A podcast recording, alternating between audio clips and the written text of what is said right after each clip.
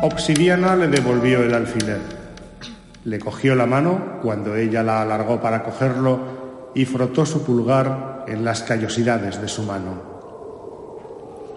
Se detuvo en First Street y volvió a preguntar qué dirección tomar. Entonces, tras girar hacia la derecha, según le indicó ella, aparcó cerca del centro de música. Allí él tomó un papel plegado del salpicadero y lo desplegó.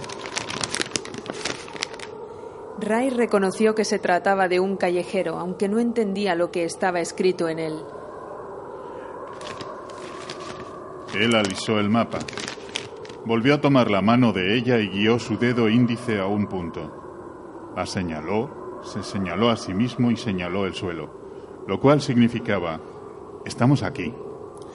Ray comprendió entonces que él quería saber a dónde iba. Ella quería decírselo, pero sacudió la cabeza con tristeza. Había perdido su capacidad de leer y escribir. Esa era su discapacidad más grave y más dolorosa. Había sido profesora de historia en la UCLA. Se había dedicado a la escritura por cuenta propia y ahora ni siquiera era capaz de leer sus propios escritos. Tenía una casa llena de libros que no podía leer, pero tampoco se sentía con fuerzas para quemarlos como combustible, y su memoria no conseguía recordar mucho de lo que había leído anteriormente. Observó el mapa, intentando calcular. Ella había nacido en Pasadena, había vivido 15 años en Los Ángeles. En esos momentos se encontraba cerca del centro cívico de Los Ángeles. Conocía las posiciones relativas de las dos ciudades, conocía calles, direcciones, incluso sabía que debía permanecer alejada de las autopistas, ya que podrían estar bloqueadas por coches destrozados y pasos elevados destruidos. Debería ser capaz de señalar Pasadena, aunque no pudiera reconocer la palabra.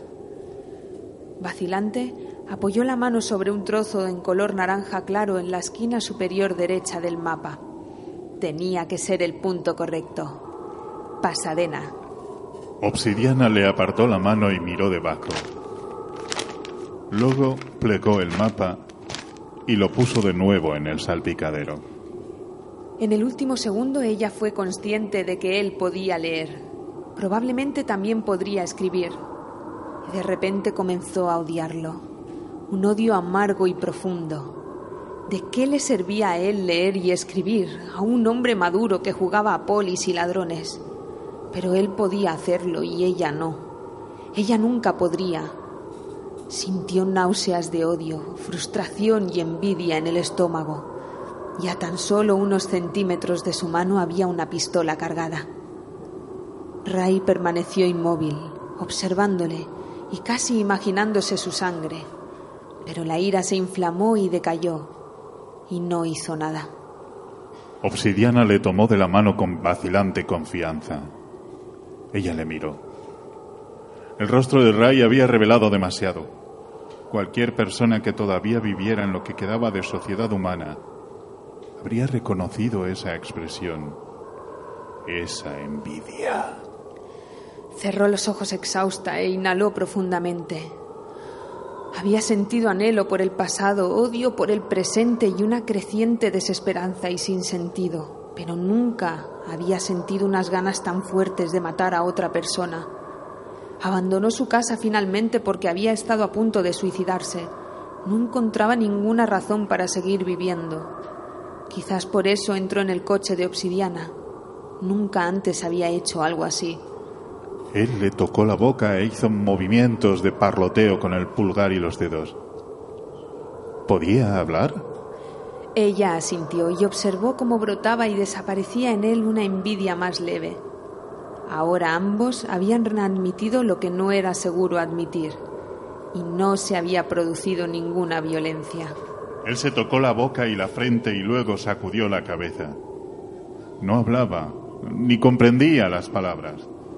La enfermedad había jugado con ellos, arrebatándoles lo que cada uno valoraba más, o eso sospechaba Ray.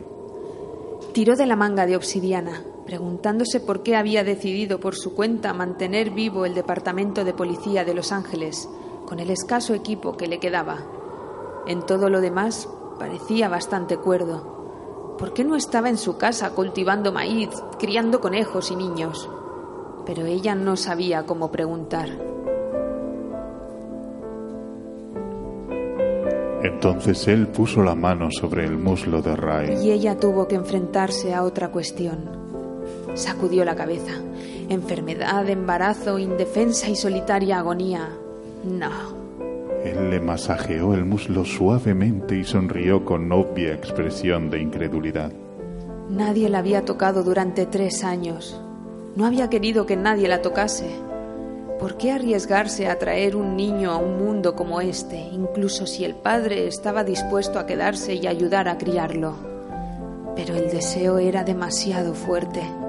Obsidiana no podía imaginarse lo atractivo que le resultaba. Joven, probablemente más joven que ella, limpio, pidiendo lo que quería en lugar de ordenarlo. Pero nada de eso importaba.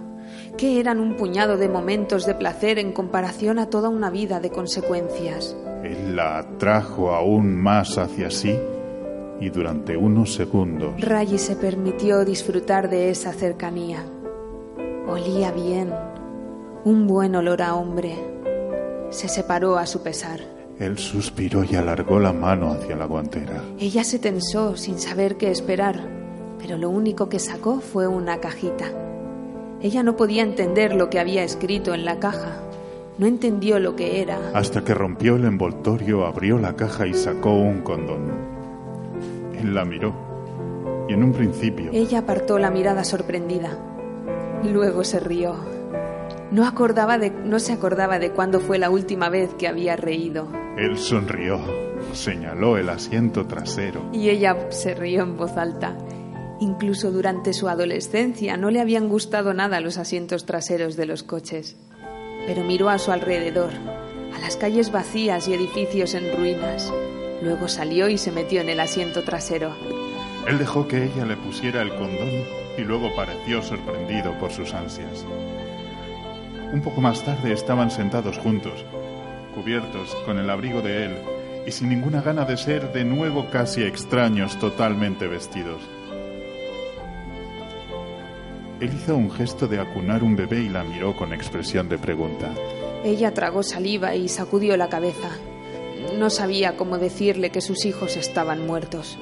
Él tomó su mano y dibujó una cruz sobre ella con su dedo índice. Luego volvió a hacer el gesto de acunar un bebé. Ray asintió. Sostuvo en alto tres dedos y luego se giró, intentando detener un repentino torrente de recuerdos. Se había dicho a sí misma que los niños que crecían en esos tiempos eran merecedores de lástima. Corrían por los cañones de los centros urbanos sin ningún recuerdo real de qué habían sido esos edificios o ni siquiera cómo habían sido. Los niños del presente recolectaban libros y madera para quemarlos como combustible. Corrían por las calles persiguiéndose y gritando como chimpancés. No tenían futuro. Ya eran todo lo que podían llegar a ser. Él puso su mano sobre el hombro de ella y ella Se giró repentinamente, rebuscando por el asiento de la cajita y rogándole que le hiciera el amor otra vez. Él podía aportarle olvido y placer. Hasta ese momento ninguna otra cosa lo había logrado. Hasta ese momento, cada nuevo día la había acercado al momento en que haría lo que no había hecho cuando abandonó su hogar. Meterse la pistola en la boca y apretar el gatillo. Preguntó a Obsidiana si quería ir a casa con ella, quedarse con ella. Él la miró sorprendido y complacido cuando la entendió, pero no, no le respondió de inmediato. Finalmente sacudió la cabeza. como ella había temido. Probablemente se lo pasaba demasiado bien jugando a polis y ladrones y recogiendo a mujeres. Ray se vistió con silenciosa decepción, incapaz de sentirse enfadada con él. Quizás ya tenía una esposa y un hogar. Era probable. La enfermedad había afectado más a los hombres que a las mujeres. Había matado a más hombres y había discapacitado gravemente a más hombres. Los hombres como obsidiana no eran corrientes. Las mujeres o bien se conformaban con menos o permanecían solas. Si encontraban a un obsidiana, hacían todo lo posible por quedárselo. Ray sospechaba que tenía una mujer más joven y más bonita cuidándole. Él la tocó mientras ella se ataba la funda de la pistola y le preguntó con una complicada serie de gestos si estaba cargada. Ella asintió con expresión grave. Él le dio unas palmaditas en el brazo. Ray le volvió a preguntar si quería ir a casa con ella, en esta ocasión usando una serie de gestos distinta. Antes le había parecido que dudaba, quizás se dejara cortejar. Él salió del coche y se montó en el asiento delantero sin responderle. Ella volvió a sentarse delante, observándole. En ese momento él tiró de su uniforme y la miró. Ella pensó que le estaba preguntando algo, pero no sabía qué. Él se quitó su placa, la señaló con un dedo, luego se señaló el pecho. Claro. Ray tomó la placa de su mano y clavó su espiga de trigo en ella. Si jugar a polis y cacos era su única locura, le dejaría jugar. Ella lo acogería con su uniforme y todo. Se le ocurrió que finalmente podría perderle por alguien que él conociera de la misma forma que la había conocido a ella, pero al menos podría disfrutarlo por un tiempo. Él volvió a coger el callejero, le dio unos golpecitos con el dedo, señaló vagamente en dirección nordeste hacia Pasadena y luego la miró.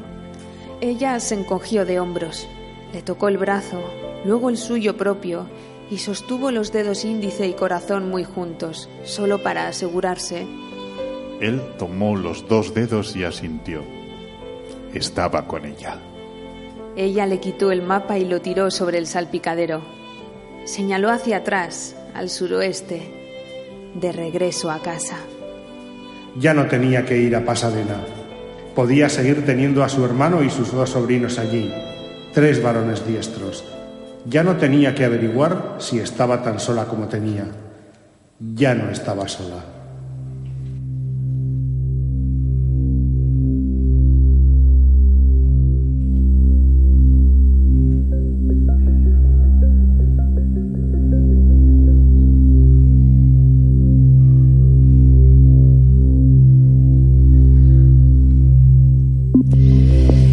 Bueno, pues seguimos muy conectados al texto de Octavia Butler a través eh, de acciones más escénicas, que son las que llegarán ahora, pero también a través de la sensibilidad de eh, los actores que están leyendo este texto por entregas. Esta era la tercera, TAFM, son los encargados de hacerlo, así que ellos nos recuerdan que tenemos que continuar y que lo vamos a hacer con Helen Torres, en este caso, socióloga y especialista en Donna Haraway, con la que eh, dice que se inició en la ciencia ficción feminista. También Helen nos cuenta que siente mucha pasión y unión con otra autora que se llama Úrsula Le Guin. Podríamos decir que son dos de sus autoras de cabecera y que mm, ha aprovechado esta, esta unión con ellas para analizar el texto de Butler y apoyarse en, ellas dos, ¿no, Helen? Sí, exacto. Bueno, no voy a analizar mucho, voy a hacer preguntas. Más bien. Em, primero comentar que el cuento que nos reúne hoy aquí, este relato que se llama Speech Sounds, Speech Sounds es la manera en que algunos libros de historia del siglo XVIII y XIX llamaban al habla de la gente esclavizada, porque consideraban que no eran suficientemente personas como para tener un idioma propio. En el cuento Speech Sounds, en el cuento de Butler, en donde esta enfermedad deja al mundo privado el sonido de las palabras, eso nos lleva a un escenario de caos y violencia. ¿no? Y qué casualidad que justamente Butler escribe este cuento a mediados de los años 80, cuando en la ciudad de Los Ángeles eh, había bandas de jóvenes racializados que eh, empezaron a practicar lo que se llamaba el stacking, que eran los llamados gang signs, es decir, gestos que hacían con las manos que utilizaban para comunicarse a través de un código que era tan indistinguible como para la policía como para la gente blanca en general, ¿no? Estos signos hechos con las manos, eh, su objetivo era decir cosas sin mediar palabra. Y todo esto pasaba en medio de un escenario con olor a pólvora, el sonido de las balas, los fuegos cruzados, el miedo a la muerte inminente, la miseria, un escenario muy similar al del cuento. Un escenario que nos aterra tanto como el escenario que nos cuenta Margaret Atwood en el cuento de la criada.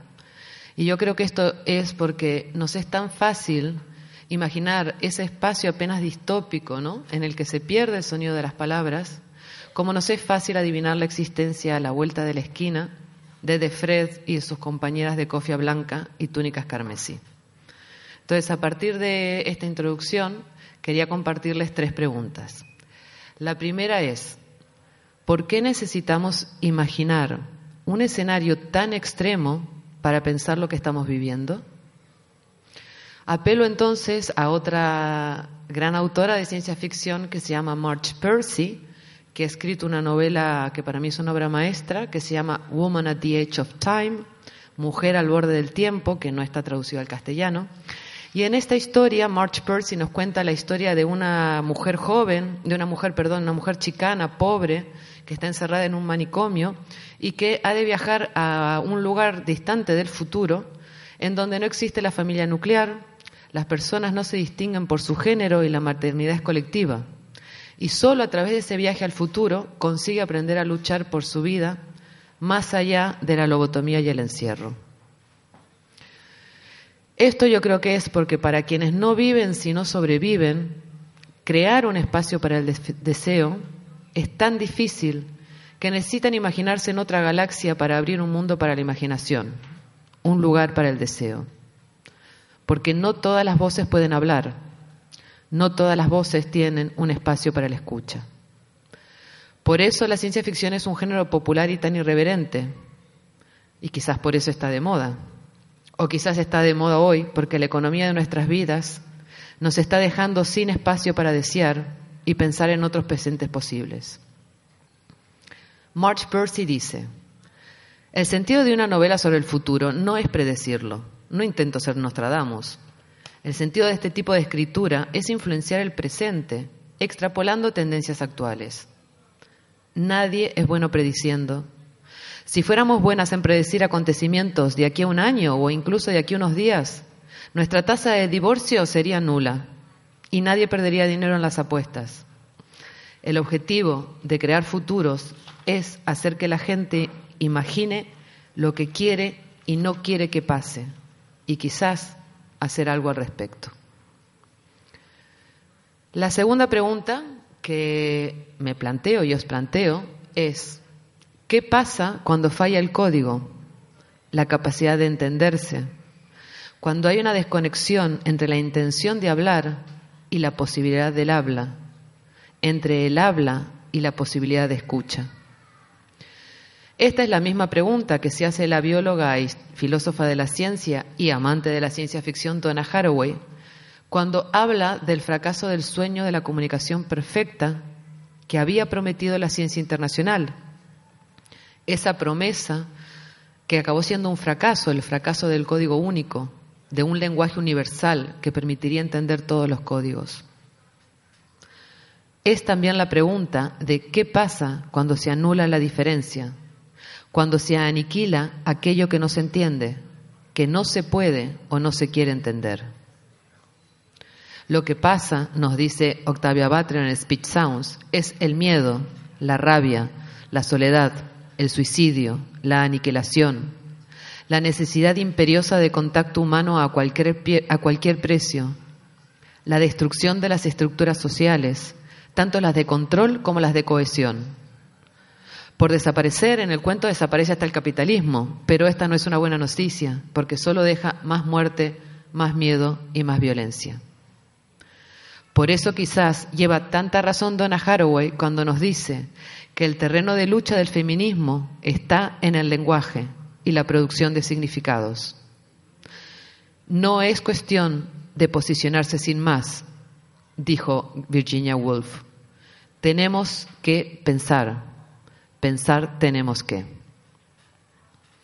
La tercera pregunta a la que me lleva Butler es, ¿qué nos provoca esta lectura? Busco otra vez en Donna Haraway. Leo que llama antielitista a la ciencia ficción y a la fabulación especulativa porque dice, nos invitan a reescribir lo que leemos.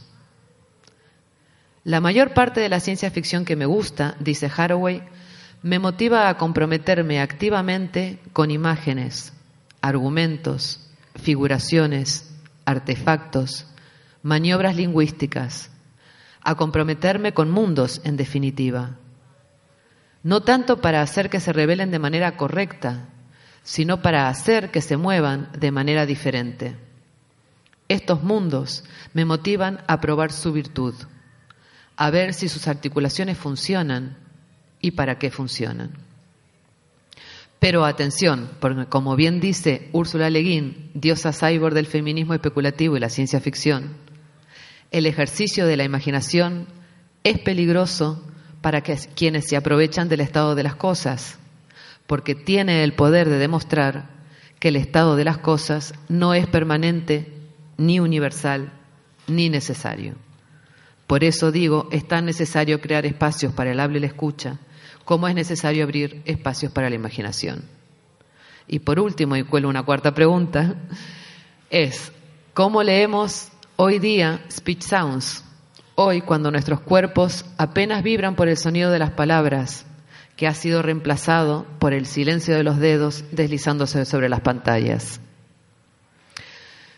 Creo que hoy escucho demasiado la frase lo nuestro es un problema de comunicación o es que ha sido un malentendido, cuando quizás lo que debería escuchar y también decir más a menudo es me he equivocado, he aprendido, actúo de otra manera, sintonizo, te escucho y actúo en consecuencia. Porque uno de los efectos de perder el sonido de las palabras es perder la capacidad de escuchar, de decodificar, traducir, sintonizar, compartir, entender, comunicarse, en fin. Entonces, en el silencio de hoy día, ¿cómo deberíamos comunicarnos? Busco una vez más en Úrsula Leguín. Dice, palabra escrita, impresa, habla grabada, filmada, teléfono, correo electrónico. Cada uno de estos medios vincula a las personas, pero no las vincula en un sentido físico. Y las comunidades que crean, cualesquiera sean, son en esencia comunidades mentales. No quiero poner impedimentos a la unión de las mentes sinceras. Es maravilloso poder comunicarnos con la gente viva que se halla a 15.000 kilómetros de distancia y oír su voz. Es maravilloso poder sentir una comunión incluso con los muertos al leer sus palabras o verlos en una película. Es maravilloso pensar que todas las mentes pueden acceder a todos los conocimientos del mundo. Pero no solo las mentes se unen y la comunidad viviente creada por el lenguaje compete a los cuerpos humanos vivos. Necesitamos hablar juntos, juntas, juntes, estando el hablante y el oyente aquí y ahora. Lo sabemos, lo sentimos. Y cuando eso no ocurre, sentimos la ausencia. Bueno, y por eso hoy tomé un avión, vine hasta aquí a compartir mi voz, para compartir esta lectura compartida sobre el sonido de las palabras y quiero acabar con una frase de Ursula Le Guin, una vez más, que dice, escuchar es un acto de comunidad que requiere un lugar, tiempo y silencio. Gracias por escuchar.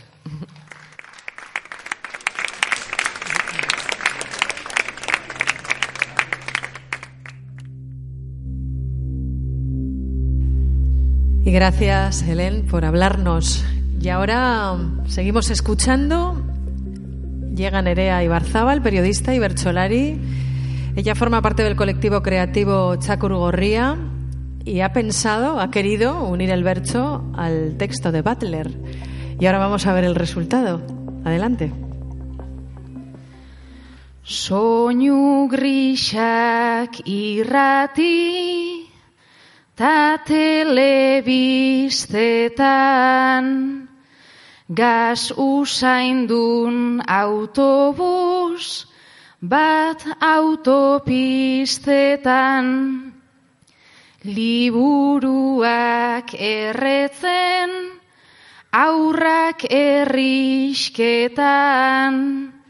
Zeinek galdu ote du zeinen konkistetan Izkuntza geratuko balitz gerizpetan Kandadu bat jarrita garunen krisketan, Izkuntza geratuko balitz gerizpetan, tripetan daukazuna, hasten da izketan.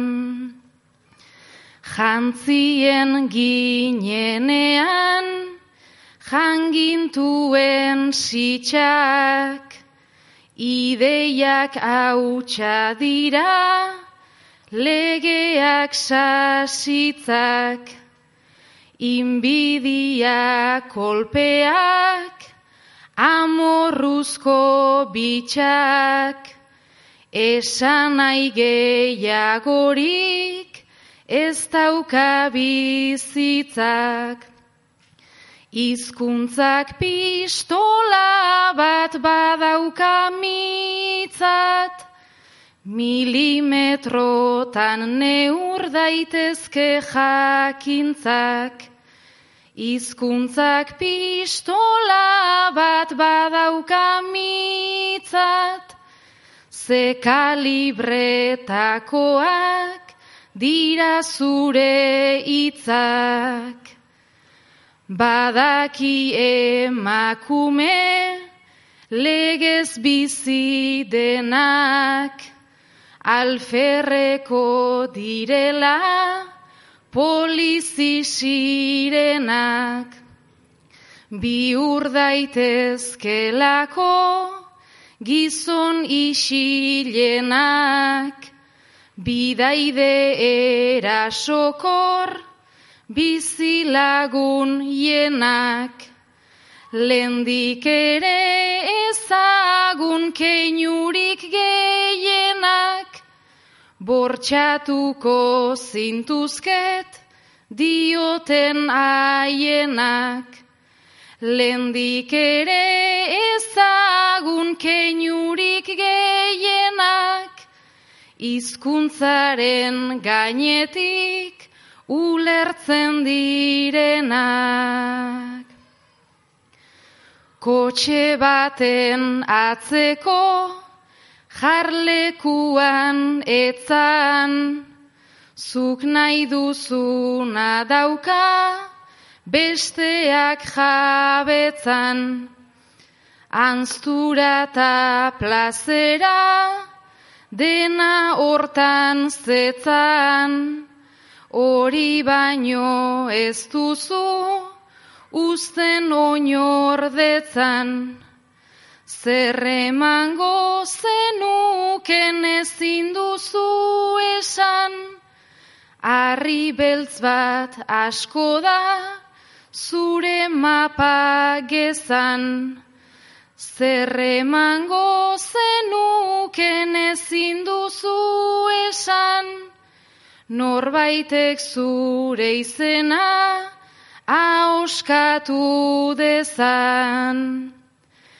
Euskaldun ta erdaldunen munduen erpinak, polizien ekintzak nahieran eginak, emazteak iesi ta ganibet finak, gaixotu den gizarte baten errekinak. Ez dira lengokoen oso desberdinak, dena ez du aldatu virus honen minak. Ez dira lengokoen oso desberdinak, gure isiltasunta ulertu ezinak.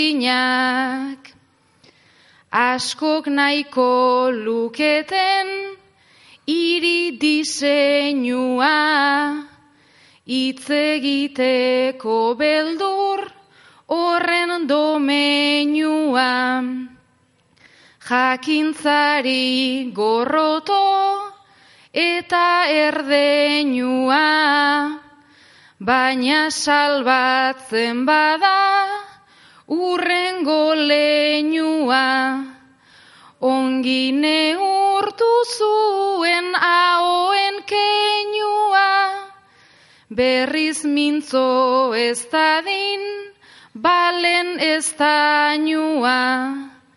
Ongi neurtu zuen ahoen keinua, arriskutsua baita, itzaren soinua.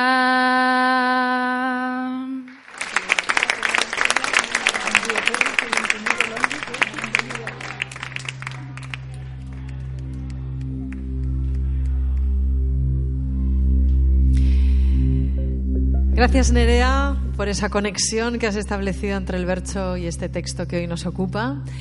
Ahora os vamos a pedir a las personas que estáis sentadas aquí en las sillas que las abandonéis y os coloquéis a los lados de cada columna. Necesitamos crear un espacio escénico nuevo para Eulalia Vergada, la bailarina y coreógrafa Eulalia Vergada, que actuará junto con la música de Mark Naya y necesitamos espacio, un espacio amplio, un espacio libre para que puedan desarrollar su trabajo.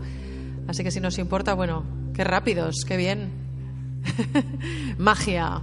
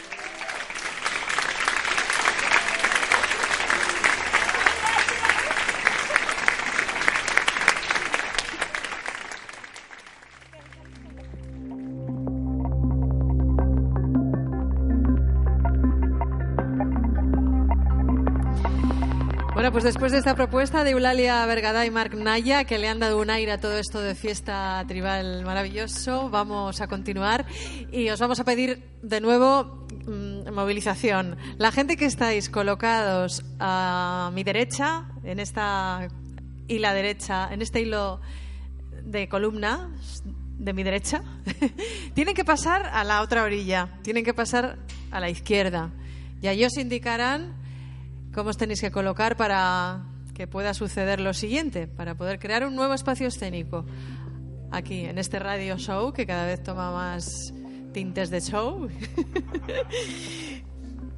y menos de radio. Bueno, pues vamos a presentaros a nuestros siguientes participantes. La siguiente intervención va a correr a cargo del colectivo Orman Poster. Se trata de un fragmento de una pieza llamada La Lesón. En esta pieza intervienen Igor de Cuadra y el bailarín senegalés Mbay Sene. Y esto que vamos a ver ahora es el resultado de esta mm, interesante colaboración.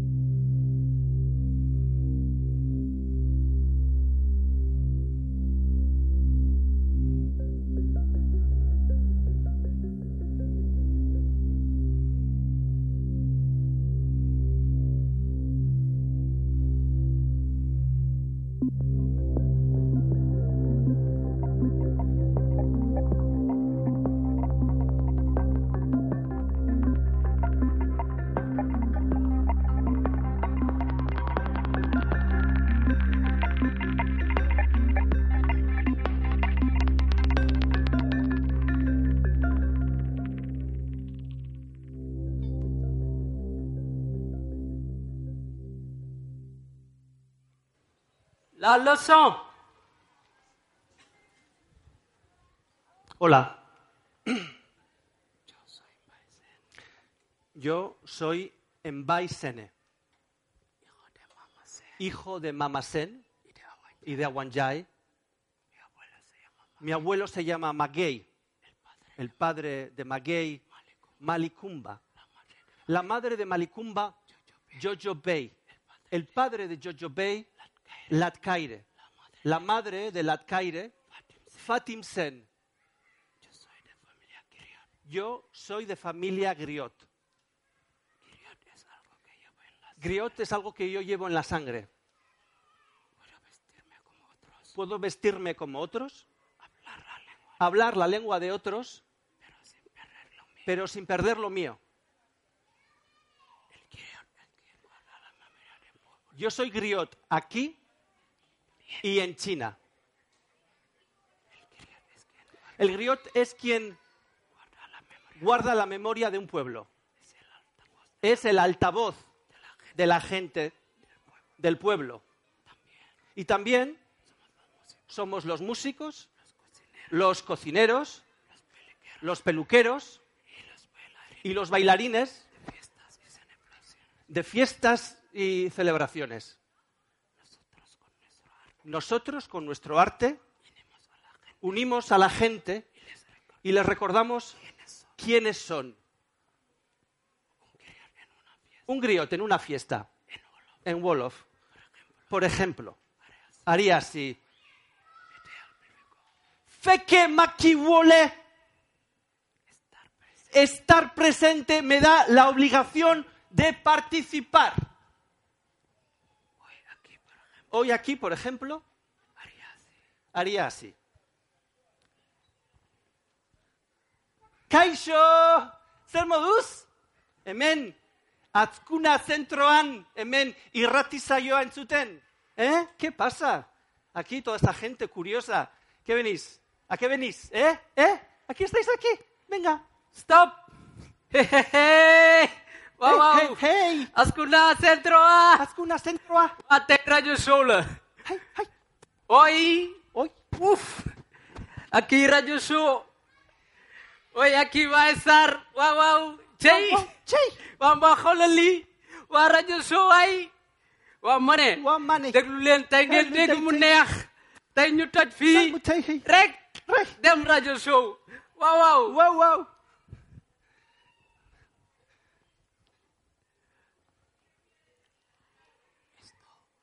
Esto es un traje tradicional.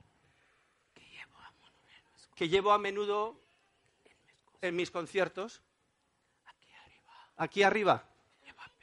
Lleva pelo de caballo. Bendecido. Aquí en los dos lados. Lleva cuatro conchas. Que simbolizan los cuatro. puntos cardinales. Y es para que todo lo que está en medio esté protegido. En este caso, yo. Y aquí adelante lleva conchas que sirven para protegerse y para la visión de futuro. Porque en África y en esta parte de aquí delante lleva tela hecha a mano por la etnia de los Pepel. Que ellos hacen telas protectoras, así que siempre, cuando yo actúo, estoy protegido. En África se dice, cuando actúas, todos los ojos están sobre ti. Pero todos los ojos no ven lo mismo. ¿Y estos pantalones? Sirven para bailar.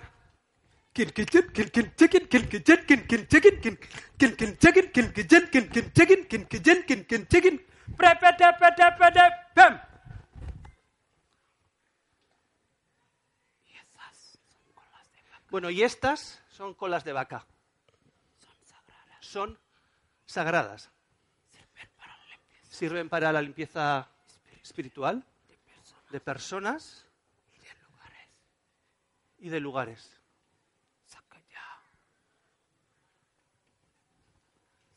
Sakaya. Makaya. Sakaya, Makaya. Bueno, Sakaya, Makaya. Es un lenguaje espiritual que se lo enseñó un espíritu a un humano que fue atacado por un león. Ahora es parte de nuestro folclore. Sakaya, Makaya. Sakaya, Makaya. Sakaya, Makaya. Buljar jiken. Janjija biktuk. Dindek tamoik. Ubitik bitik. Ubadak badak. Bok narek jimaktuk. Jonjai. Manjai. Jonjai. Manjai. Yotamo. Mantamo. Yotamo. Mantamo. Tetamo dulal moromotamo. Tetamo dulal moromotamo.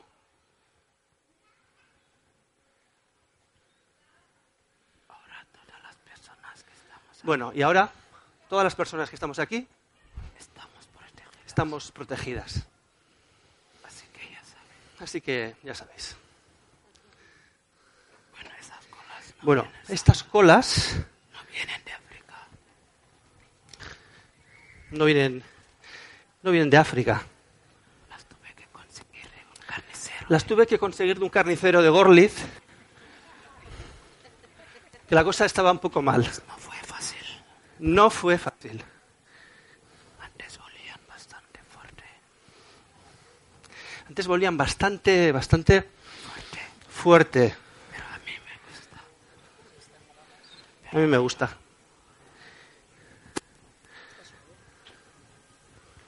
Bueno, y luego, para que sean sagradas, las preparo, las preparo en pequeño ritual. las pongo en agua. Las pongo en agua.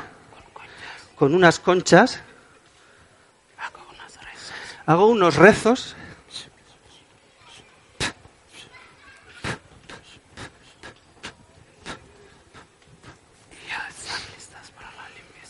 Y ya están listas para la limpieza espiritual. Pide permiso.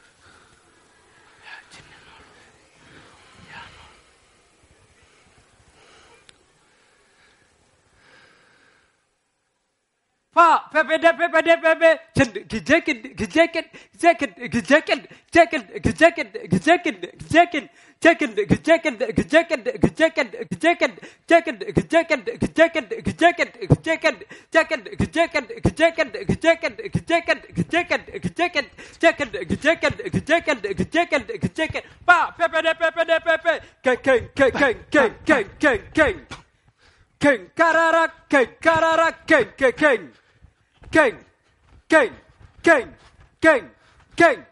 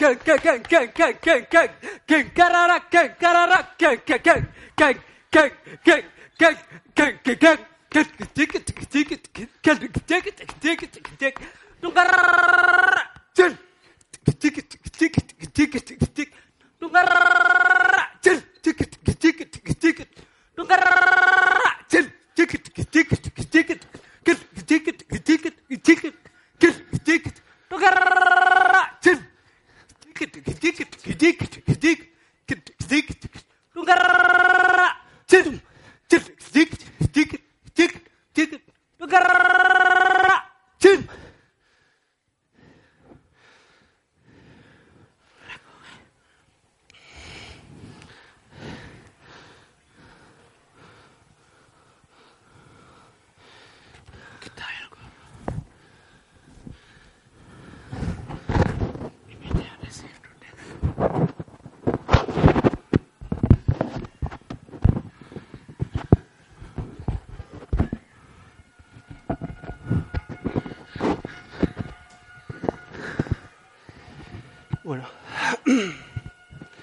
Cuando yo tenía 12 o 13 años, gané un concurso de hip hop con mi primo Nago.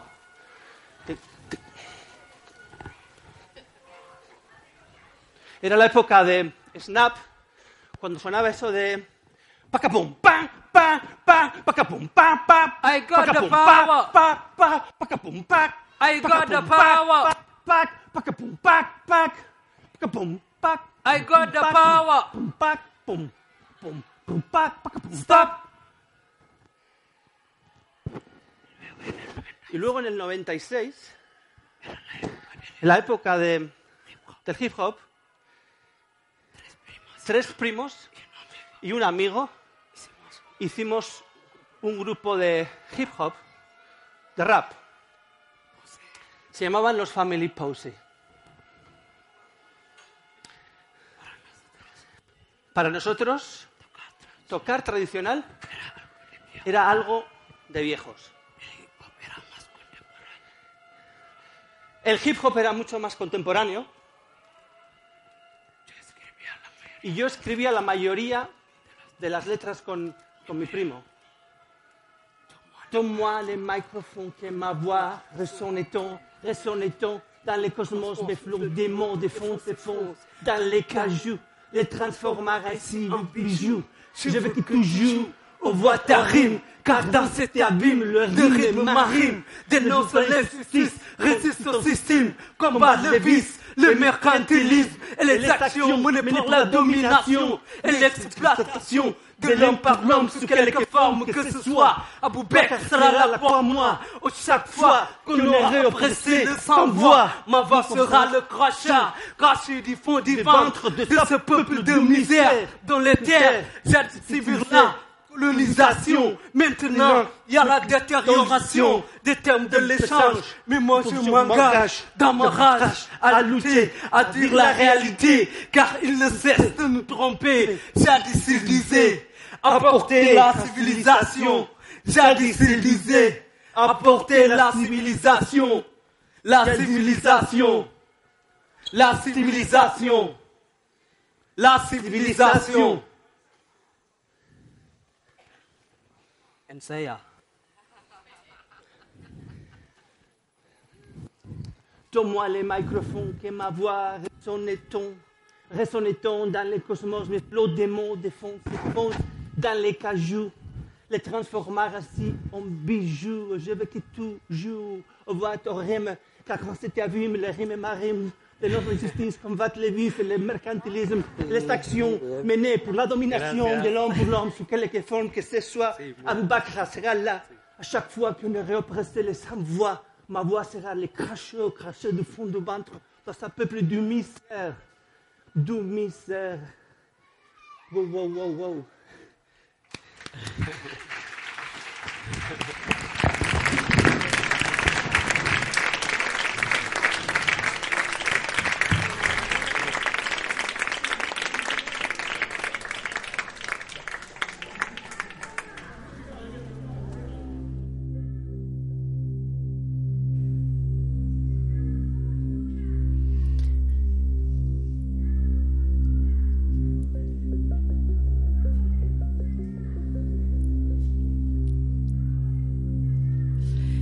Suena la música de nuevo aquí en nuestro radio show, la música de Joel and Leo. En esta ocasión lo que estamos escuchando se llama Bailar en una línea sin dejar huella y es el título genérico de su último disco. Esta música nos prepara de nuevo para escuchar nuestro radioteatro, este radioteatro que hemos estado disfrutando a lo largo de toda la emisión. Vamos ya con la cuarta entrega del texto de Butler, de nuestro Speech Sound, en las voces de Miguel Teza, Estel García y bajo la tutela técnica de Chuse Fernández. Ellos forman parte de TEA, de TEA FM. Han venido desde Zaragoza, así que os voy a pedir un aplauso para ellos. Después de este aplauso os voy a pedir un favor a vosotros. Sí, sí, quería presentar a nuestro cuadro de actores y quería volver a pediros a la gente que estáis aquí asistiendo en directo a esta emisión que os vamos a volver a pedir un cambio de ubicación. Necesitamos que quede libre el espacio entre los bafles, un espacio rectangular entre bafles que vamos a necesitar para la ejecución de la coreografía de Bea Fernández después. Y os agradezco muchísimo la colaboración, de verdad. Ya sé que os estamos mareando un poco, pero estas cosas son así. Y ahora no puedo pedir aplausos a la gente porque están moviendo las sillas. Es demasiado pedir.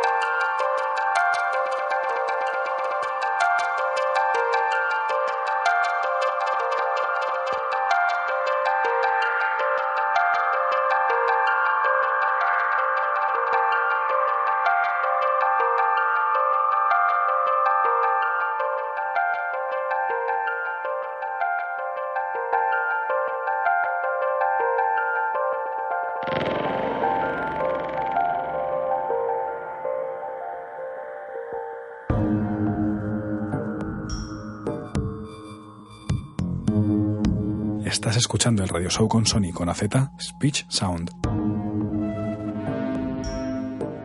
Puedes seguirnos en redes con el hashtag con Sony Radio con AZ.